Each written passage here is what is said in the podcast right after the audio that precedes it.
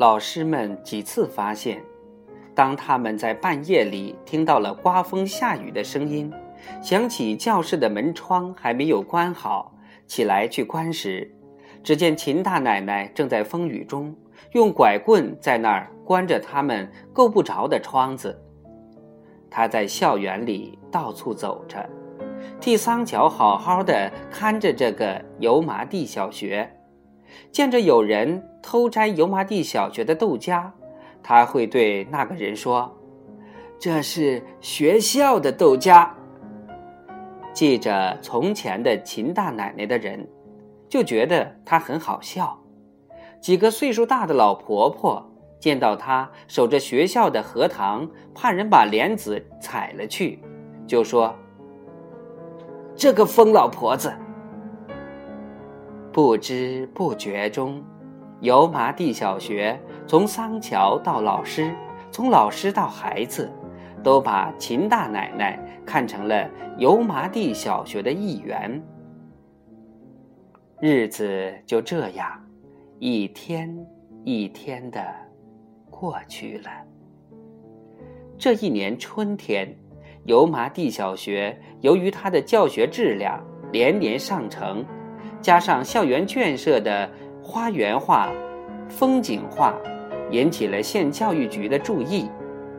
这一天，将有县教育局组织的庞大参观团来这里开现场会。这些日子，桑乔一直在一种充满荣耀感的感觉中。平时走路，他本来头就朝天上仰，现在仰得更厉害了。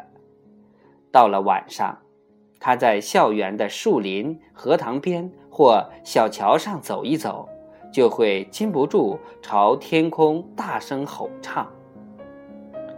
现场会召开的头一天，他才让自己冷静下来，方方面面都得仔细，定要把事情做得滴水不漏，无一点瑕疵。他在校园里到处走。绝不肯放过一个角落。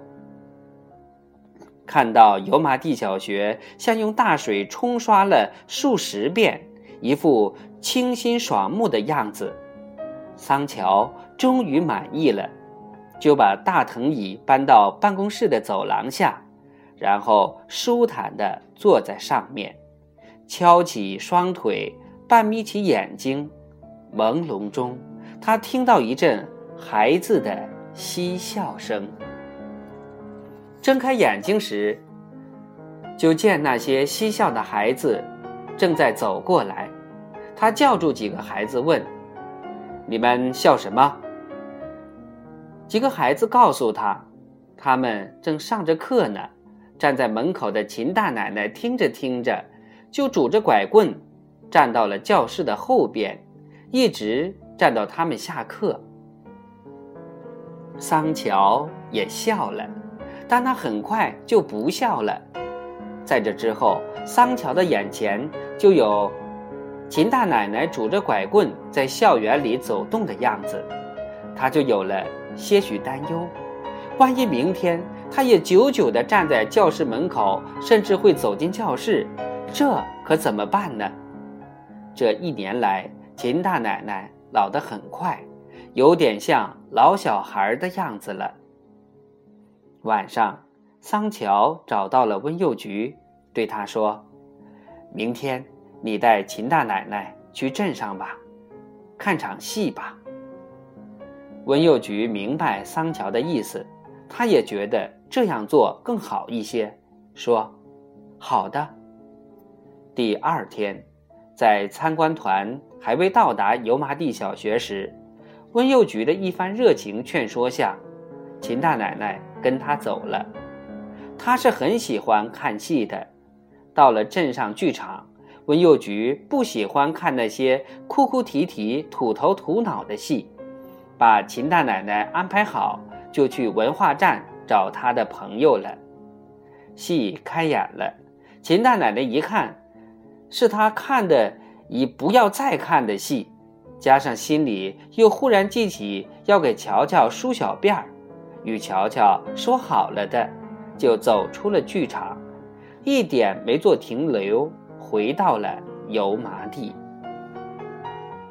秦大奶奶走回油麻地小学，参观团还未走，那些人正在校园里东一簇西一簇的谈话。